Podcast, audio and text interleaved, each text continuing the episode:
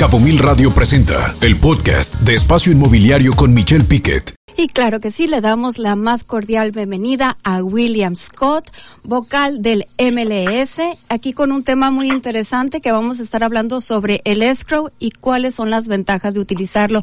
¿Cómo estás, William? Hola, Dana, estoy muy bien. Muchas gracias. Es un placer estar aquí con ustedes. Muchas gracias a los radioescuchas y bienvenidos a nuestra cápsula inmobiliaria del MLSDCS, la organización de profesionales en bienes raíces más sofisticada del país. Hoy, como bien lo dice, vamos a hablar sobre qué es el escro y para qué sirve. Eh, mucha gente me ha preguntado, especialmente el público mexicano, eh, ¿qué es escro?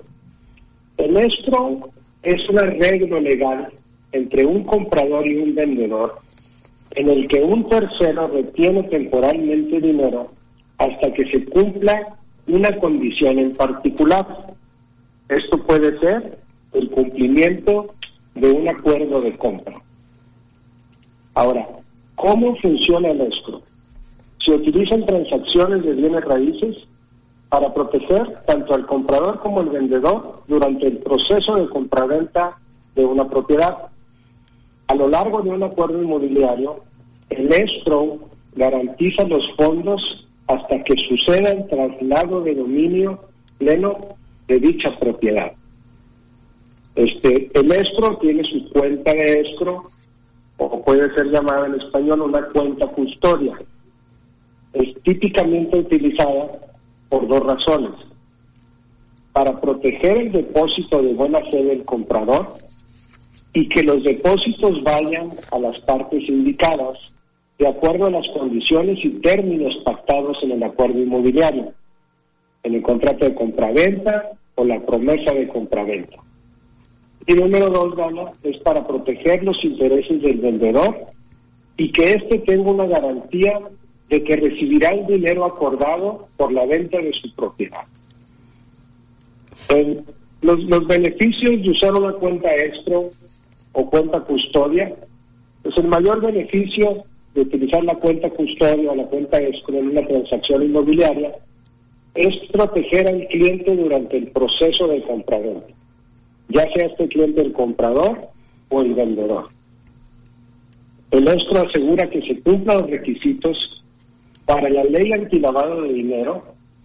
Esto va ligado a los generales de las partes con sus respectivos avisos de privacidad requeridos por la ley el escro también asegura que el comprador tenga los fondos requeridos para llevar a cabo la operación inmobiliaria, tales como el monto total, el enganche para escriturar dicha propiedad, gastos notariales y pago de ISABI, entre otros gastos. El escro va ligado al contrato de compraventa y auxilia a que se ejecuten acciones conforme se van cumpliendo ciertas condiciones.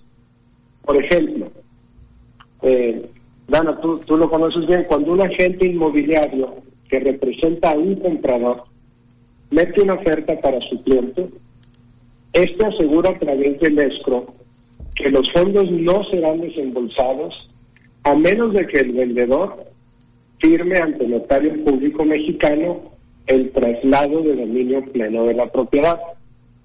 Esto significa que los fondos no saldrán de la cuenta de escro hasta que el comprador tenga certeza de que sucedió este traslado, ¿no? O sea, una vez que firma el comprador, el vendedor, perdón, este, ya estamos seguros de que la escritura será enviada por el notario al registro público y ya se inició el mecanismo del traslado de dominio. Y ahí es cuando el escro suelta los fondos a donde el comprador diga que deben de ser desembolsados.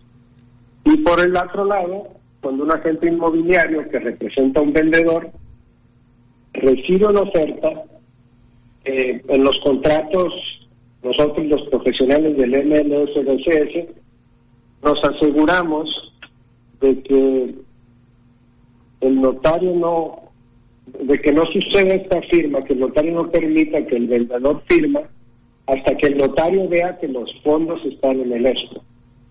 Este, eh, Danatos está involucrado en este tipo de transacciones. Este, este, Sí.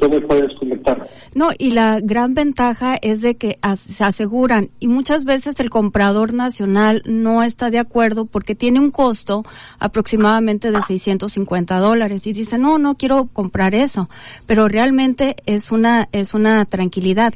También en dado caso te ha tocado, William, que si hay algún adeudo que tenga el vendedor, sea con un HOA, con, con una asociación de condóminos, dentro del escrow se puede poner la distribución de fondos para que eso quede saldado a la hora que ya están todos los fondos dentro de, de la cuenta. Eh, excelente punto. Nos ahorra muchos dolores de cabeza.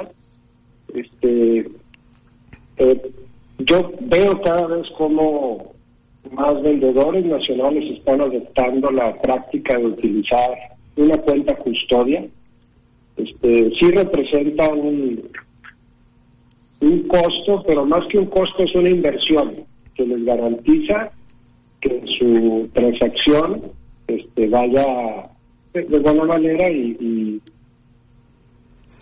pero, y sea de forma exitosa. ¿no? Pero también, ojo, porque hay algunas personas que pueden ofrecer un escrow, pero es una cuenta de banco. Hay que ver también qué cuáles son las compañías ya establecidas que tienen un récord con los que se hacen esas transacciones, que los agentes profesionales los van a acercar y les van a dar esas mejores opciones. qué importante lo que dices, Dana y, William. El gusto saludarte, William. Sobre todo, tú como broker, broker de Baja Smart, el, el dueño de Baja Smart y aparte vocal ejecutivo del MLS, eh, ¿cómo generar cultura con los mexicanos? Porque lo ven como un costo, lo ven como un gasto, no como un costo el hecho de pagar un escrow, pero le da seguridad tanto al comprador como al vendedor. Eh, ¿Cómo generar cultura en una palabra, William? Nos queda un minuto. ¿Cómo generar cultura en los mexicanos y que sí usen el escrow, vamos a decir así, el, el, el, Mexican escrow, ¿no? Por llamarlo de alguna manera, crear cultura aquí en México. Eh, creo que los compradores deben de verlo como una inversión. Eh, si alguien está comprando una propiedad de 200 mil, 300 mil dólares, ¿qué, significa un costo de 650 mil para darle certeza a la operación? Eh, es muy poco, Michelle, eh, para garantizar lo que puede ser el patrimonio de, de un comprador, ¿no? Este, eh, es parte de la profesionalización que estamos viendo en los bienes raíces, es parte de las prácticas que, que nosotros eh, estamos implementando en el MLS BCS, el uso del escro, para que se cumplan, ahorita dijimos este, un, pequeño número de los elementos, ¿no? Pero hay muchos elementos que se deben de cumplir. Este, la ley antilavado de dinero es muy importante, como bien decía Dana, asegurarse de que los las asociaciones de condóminos eh, se paguen y no hay un, adeudo a la escrituración. Este, entonces es, a tu pregunta Michelle, es que esto se vea como una inversión que va a dar certeza en las operaciones inmobiliarias. Excelente punto, excelente. Y muchísimas gracias, William, William Scott, eh, broker de Baja Smart y vocal del MLS. Y esperan su, para el próximo lunes que nos acompañas de nuevo. Muchas gracias, Dana. Muchas gracias, Michelle. Y muchas gracias, René Escucha. Hasta luego. Gracias. Hasta luego. Escucha Espacio Inmobiliario con información de valor todos los lunes de 2 a 3 de la tarde por Cabo Mil Radio 96.3. Siempre contigo.